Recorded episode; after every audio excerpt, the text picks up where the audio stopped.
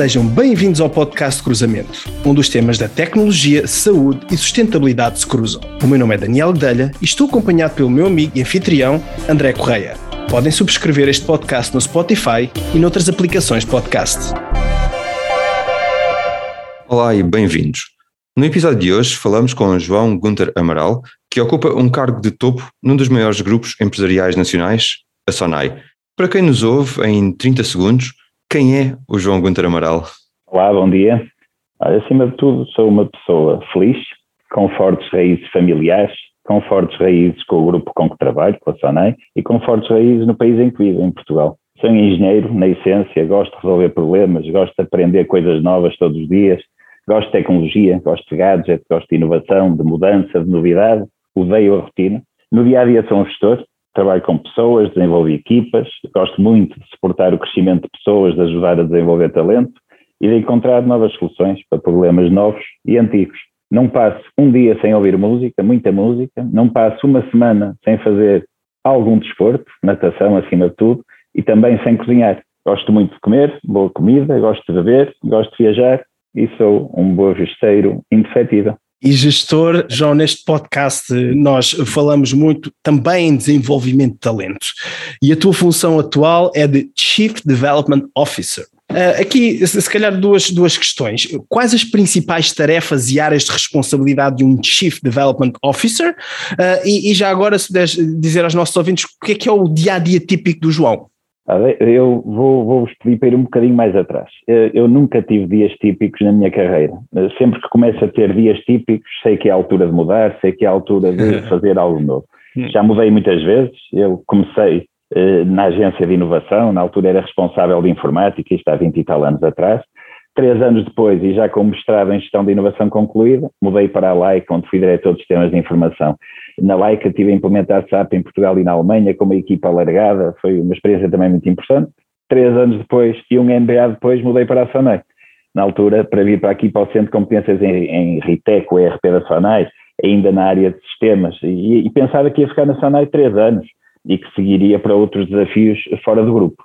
Na realidade, estou na Sonai há 21 anos, numa carreira, aquilo que nós aqui chamamos em zigue-zague, passei por muitas áreas, sistemas de informação, gestão da inovação, melhoria contínua, logística, cadeia de abastecimento, eh, sentindo sempre que mudava de desfio da área que estava a mudar de emprego. Nunca parei de estudar nestes 21 anos, tive sempre a oportunidade de frequentar eh, boas escolas de gestão em todo o mundo, visitar parceiros, concorrentes em todo o mundo, uma jornada de aprendizagem muito, muito enriquecedora e contínua.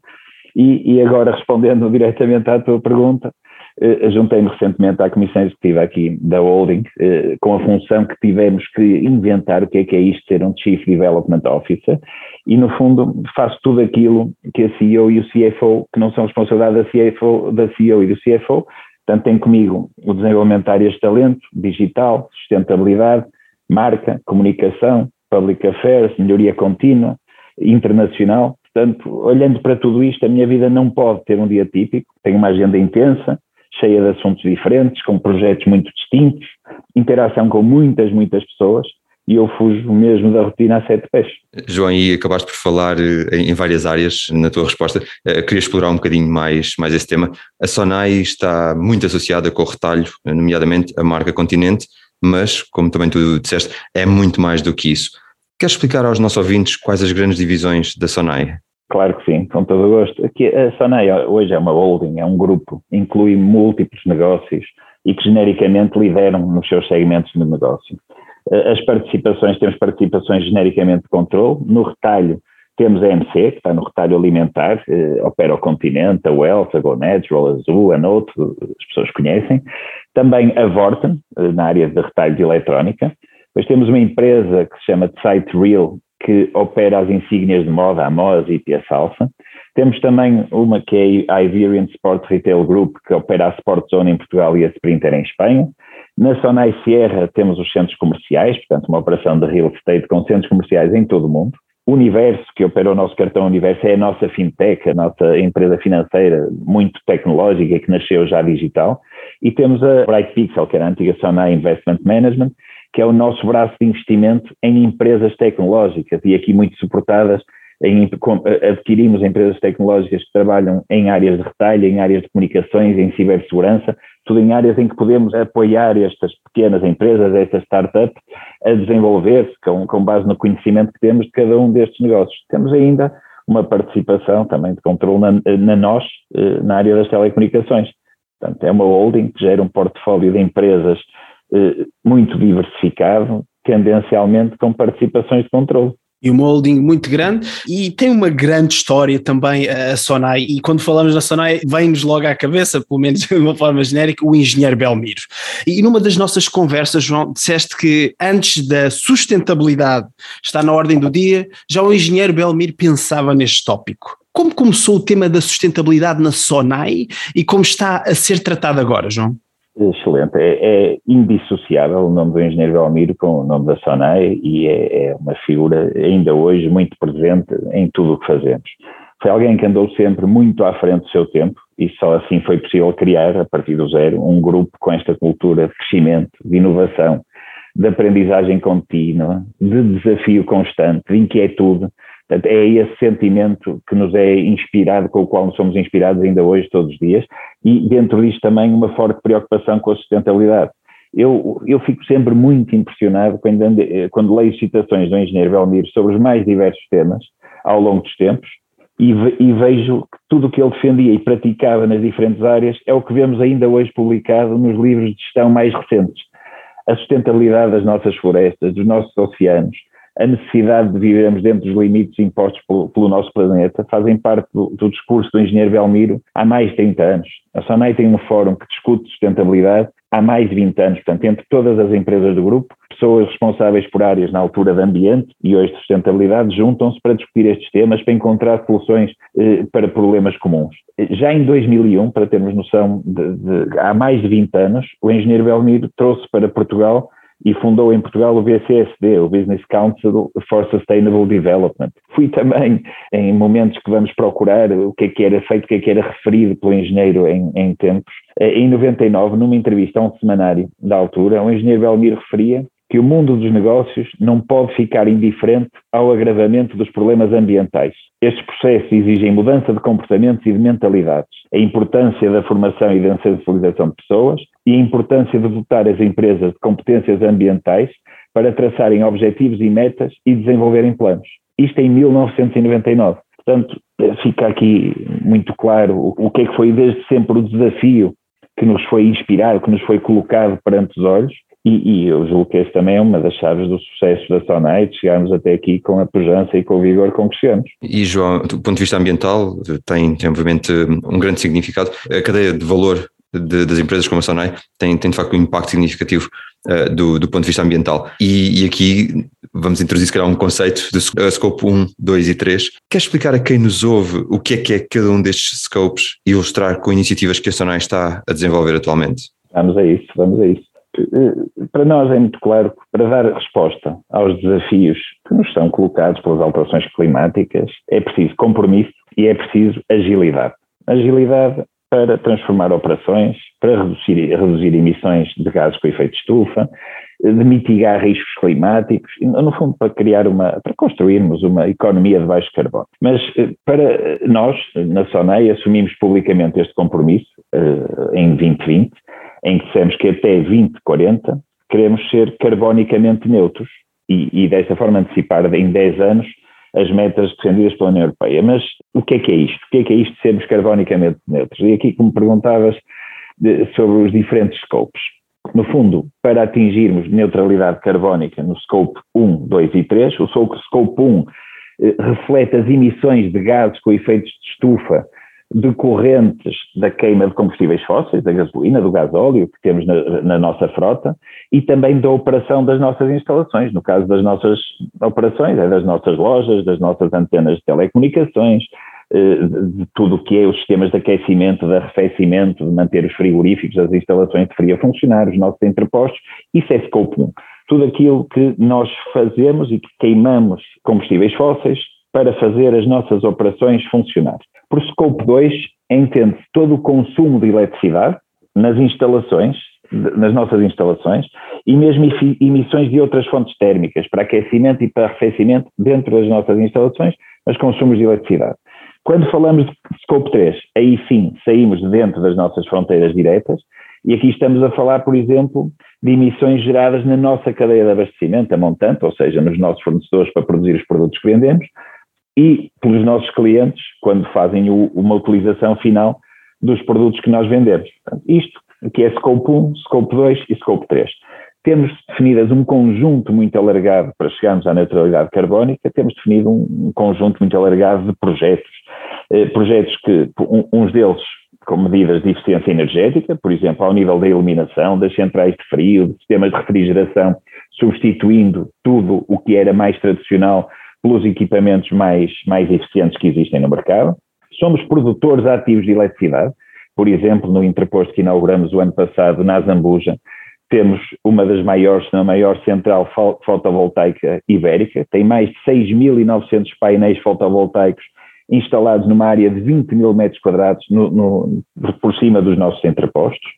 Nós hoje, só para termos noção, no final de 2021 tínhamos 214 centrais fotovoltaicas instaladas em todo o nosso parque de lojas e com isto temos um, uma capacidade de autoconsumo, ou seja, de consumir a energia que nós próprios eh, consumimos, que satisfaz mais de 30% das nossas necessidades. Também fazemos coisas para sensibilizar outros. Eh, temos o, o, Clube de Produtores Continente, que são todos os produtores que trabalham connosco na produção de frescos, de, de, de frutas, de vegetais, de carne, e com eles desenhamos um projeto que, que que visa medir a pegada carbónica e hídrica dos nossos produtos de marca própria. Portanto, medimos eh, a pegada carbónica e a pegada de água, de consumo de água de cada um desses produtos e trabalhamos com o Clube de Produtores do Continente no apoio aos produtores para reduzir essa mesma pegada hídrica e carbónica. Aqui já estamos a ir ao scope 3. Eh, temos iniciativas de plug and charge do continente, onde em todas ou em numa boa parte das nossas lojas temos eh, soluções de carregamento de veículos elétricos para que os clientes, enquanto estão nas nossas lojas, possam, eh, enquanto fazem as suas compras, possam carregar os seus carros. Temos mais de 100 postos de carregamento instalados e sempre com uma distância máxima entre postos de carregamento de 100 km. Portanto, estamos já com uma cobertura significativa. Um projeto que não posso deixar de mencionar é o projeto da Floresta Sonai aqui há uns anos e também no, sentido de sensibilizarmos todas as nossas empresas para a necessidade de eliminarmos os gases com efeito de estufa que são produzidos pelos nossos, pelas nossas viaturas, decidimos plantar uma floresta e gerir uma floresta que está a fazer o offset, ou, ou seja, a compensar as emissões de toda a nossa frota de veículos. Portanto, isto vai nos obrigar a plantar mil hectares de floresta, Desde 2019 já plantamos mais de 300 hectares, já investimos em mais de 300 hectares e estamos a plantá-los, e com isto vamos conseguir uh, até 2030 estar a compensar toda, todas as emissões da nossa frota, deixando às empresas a, opção, não é opção, é, é, é, no fundo o que estamos a fazer é garantir que enquanto não substituímos todos os carros combustíveis convencionais por carros elétricos, estamos a compensar as suas emissões.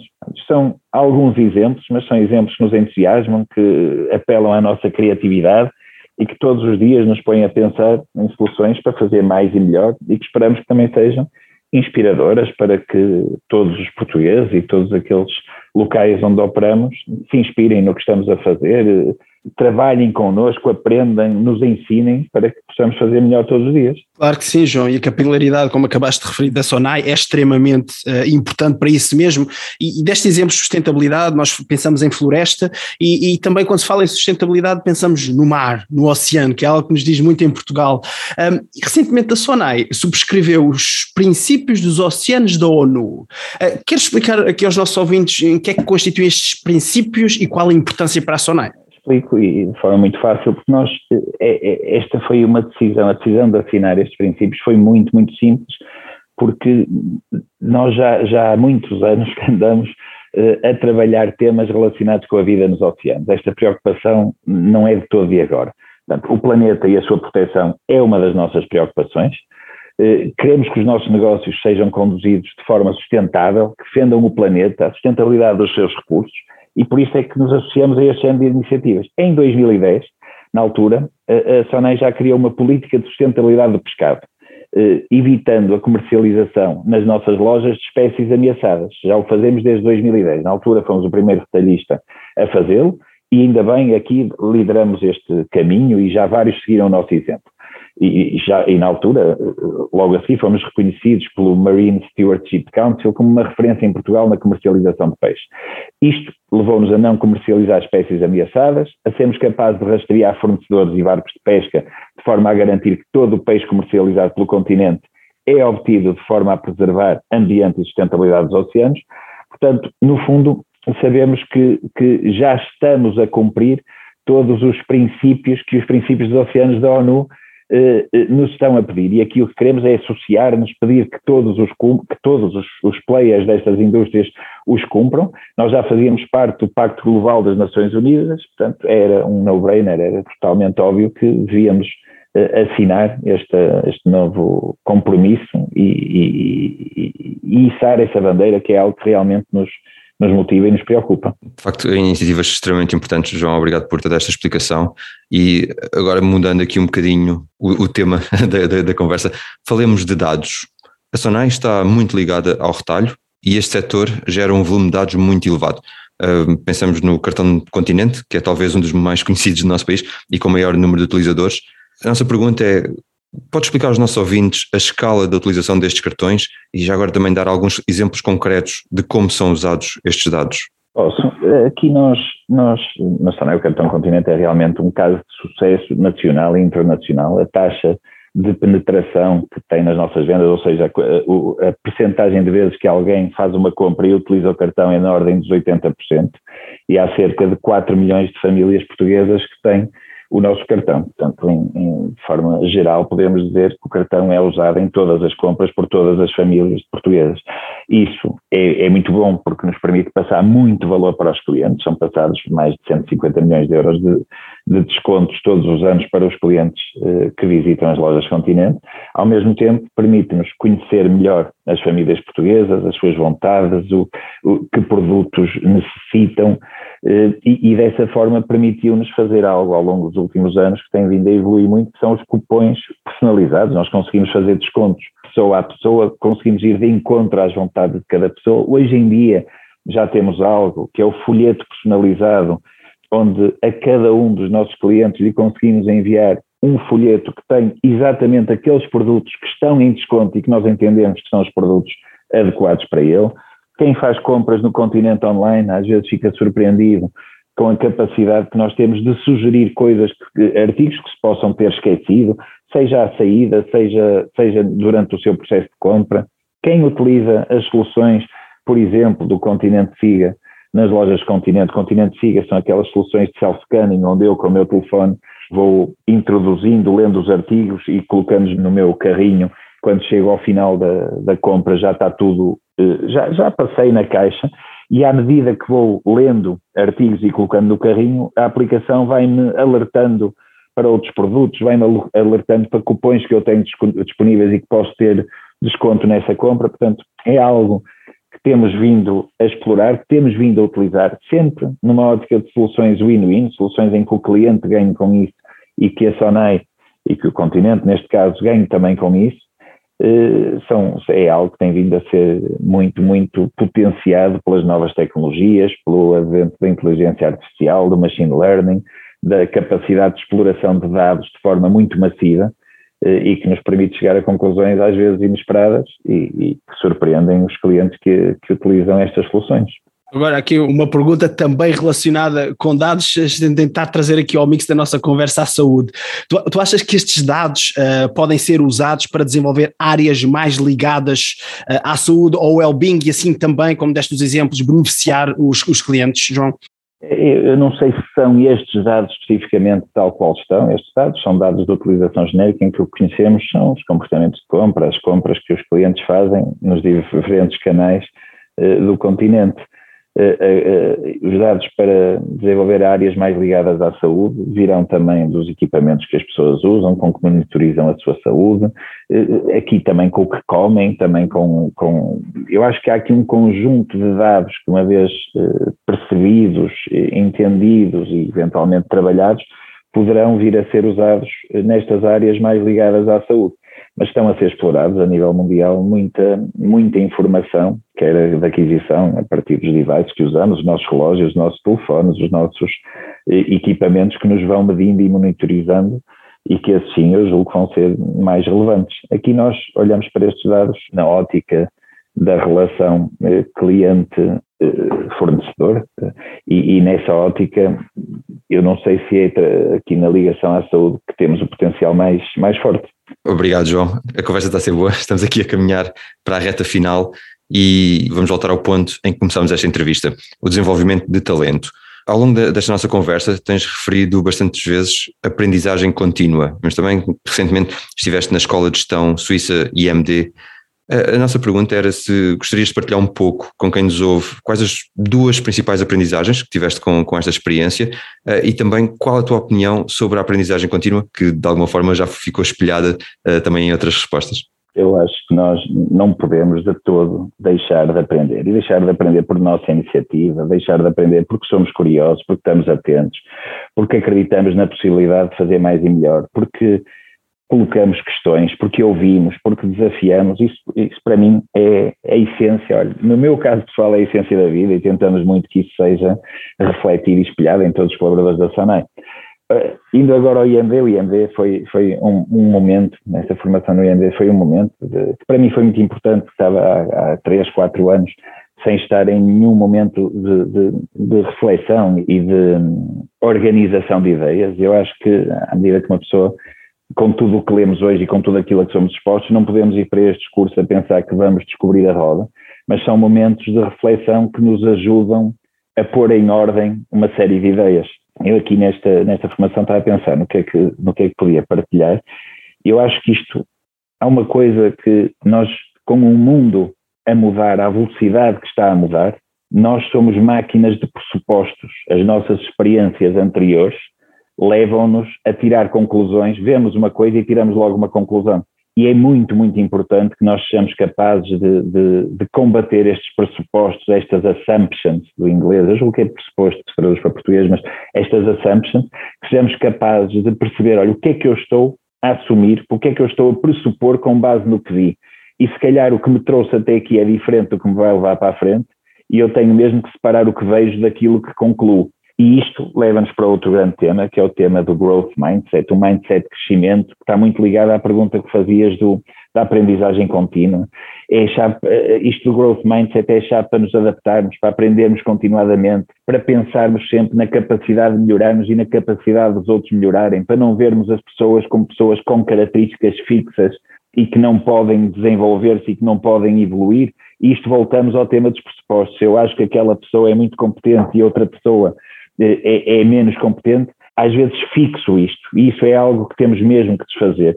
Além disto, acho que sermos capazes de nos conhecermos, de conhecermos o que é que são as nossas forças, de alavancarmos sobre as nossas forças e não estamos sempre a tentar melhorar os nossos, as nossas limitações, se calhar o, o, sermos capazes de utilizar melhor aquilo em que somos bons, versus estarmos sempre a tentar corrigir aquilo que não nos dá tanto gozo, tanta satisfação, acho que também é outro tema que temos que potenciar. Uma última coisa que gostava de partilhar é a importância de nos pormos fora da nossa zona de conforto, de nos desafiarmos, de arriscarmos, de irmos à partida de coisas eh, e de, de desafios para os quais pensávamos não estar preparados, porque só assim, eh, só assim é que evoluímos de forma muito significativa e não apenas na, na, na forma incremental eh, habitual.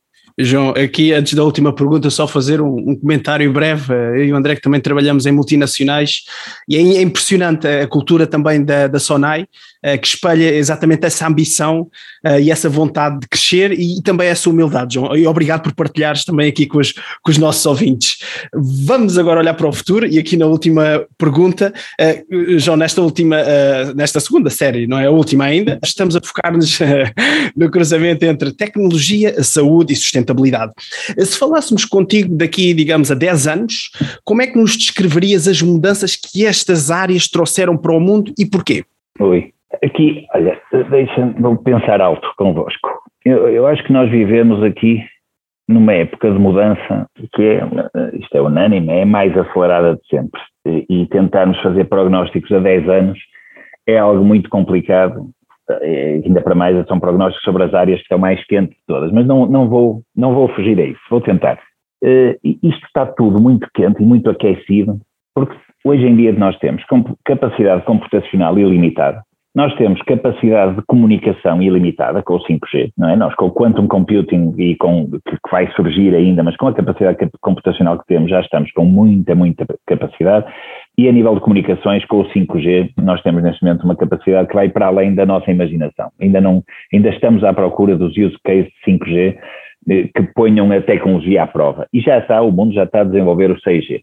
Temos também uma capacidade de storage muito forte, embora a ser desafiada pela, pela quantidade de dados que vamos produzindo. Há tecnologias que estão a emergir com muita força na sua fase de adoção, que, que até agora estavam, uh, existiam e prometiam muito, mas não estavam a ser usadas. Inteligência artificial e machine learning já estão a ser pervasivas, já estão em todo lado. Uh, a realidade virtual e os óculos de realidade virtual já, já os começamos a ver, já os temos em casa, e já começa a haver casos de uso muito interessantes. O blockchain, que em alguns casos foram muito, foi muito confundido com o que é criptomoeda, mas é, é, é uma tecnologia que nos vai permitir fazer a gestão descentralizada de muita coisa e nos vai potenciar a Web 3.0.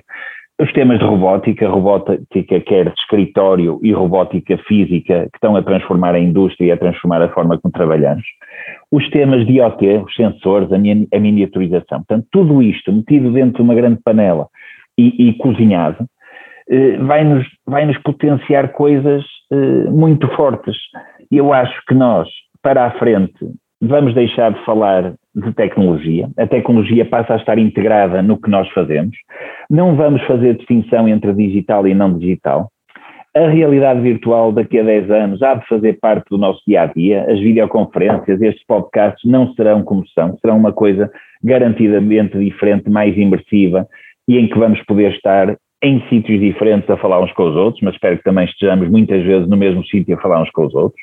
O smartphone que disrompeu e que nos trouxe até aqui há de ser uma coisa do passado, imagino eu, e provavelmente teremos dispositivos diferentes com os quais interagimos, eventualmente estes óculos, estes ecrãs. Ouvimos falar muito do metaverso, este, o metaverso penso que terá substituído as redes sociais. Os NFTs, blockchain, a moeda virtual, não sei se será cripto ou não, e não haverá, de certeza, daqui a 10 anos não haverá notas e moedas, impossível. Vamos continuar a ter lojas, vamos continuar a ter cidades. Os carros vão ser quase autoguiados, já temos hoje soluções de carros em que basta estar lá dentro e ter as mãos no volante, imagino que daqui a 10 anos as coisas sejam bem diferentes e bem mais à frente. Vamos ter novas empresas, um conjunto de empresas das quais nunca ouvimos falar, os novos gigantes. Nós se pensarmos bem e se virmos o que era uma Booking há uns anos, uma Airbnb, uma Uber, o advento do smartphone há quanto tempo foi, o Facebook há quanto tempo nasceu. Portanto, vamos ter aqui coisas muito novas e muito grandes. A medicina vai ter, vai ter assistido a evoluções inimagináveis. O estudo da genética, do DNA, permitiu evoluções muito fortes em medicamentos, em vacinas, noutras soluções que hoje são desconhecidas. Provavelmente daqui a 10 anos a edição genética já estará a ser praticada de forma mais massiva e a edição genética tem um potencial brutal. E a sustentabilidade estará, infelizmente, ainda mais na ordem do dia. Eu acho que as alterações climáticas daqui a 10 anos vão ser ainda mais evidentes e espero que todos estejamos mais conscientes da necessidade de alterar comportamentos. A forma como nos alimentamos terá que ser mais sustentável, como nos aquecemos, como nos deslocamos. A regulação será de certeza muito mais apertada. E há um último tema que eu gostava só de tocar e que me parece que também terá que ser altamente disrompido, que é o tema da educação a educação terá que ser muito diferente, não só nos conteúdos, onde a importância dos soft skills, eh, dos skills de autoconhecimento, de relacionamento, de os skills mais cognitivos, de resolver problemas, de dominar este mundo digital, os conteúdos serão diferentes, mas também a forma como aprendemos tem que ser eh, verdadeiramente customizada, personalizada, à velocidade de cada aluno e não à velocidade da média dos alunos, em ambiente presencial, mas se calhar não apenas com um professor a passarmos a sua experiência, mas a permitirmos aprender uns com os outros e a potenciar o conhecimento. Portanto, acho que da saúde, à educação, ao transporte, à forma como nos alimentamos, à forma como pagamos e como fazemos as nossas trocas, à forma como vivemos presencialmente e de forma virtual, acho que as mudanças serão realmente fantásticas e que nos vão pôr quando olharmos para trás daqui a 10 anos, vamos estar verdadeiramente surpreendidos. Era o Bill Gates, não tenho certeza se era o Bill Gates, que já foi atribuído esta citação a muita gente, que dizia que nós, quando olhamos a um, dois anos, damos importância excessiva, achamos que a mudança vai ser muito maior do que o que ela vai ser, mas quando olhamos a dez anos, desvalorizamos o que vai ser a mudança. E aqui, claramente, que se calhar no próximo ano as coisas ainda estarão mais ou menos parecidas com o que são hoje, mas daqui a dez anos vamos viver de certeza num mundo diferente. Sem dúvida nenhuma, um mundo diferente, João. Muito obrigado, queremos agradecer o teu tempo e a tua disponibilidade. No episódio de hoje falámos com João Gunter Amaral sobre sustentabilidade, gestão de dados e desenvolvimento de talento num dos maiores grupos empresariais nacionais. João, esta mesma última pergunta, caso os nossos ouvintes queiram saber mais sobre ti ou acompanhar a tua atividade, onde é que te podem encontrar online? Podem me encontrar no LinkedIn, podem me encontrar, embora de forma limitada, no Facebook, mas o LinkedIn acaba por ser o sítio onde me poderão encontrar e onde me podem contactar e onde podemos trocar ideias, experiências e, e, e evoluir para, para outros mundos que não o do LinkedIn e continuar esta aprendizagem contínua. E, quanto a nós, uh, também nos podem encontrar no nosso website e redes sociais como LinkedIn, YouTube ou Twitter. Convidamos também a subscrever a nossa newsletter. Despeço-me e até à próxima conversa. Até breve. Obrigado.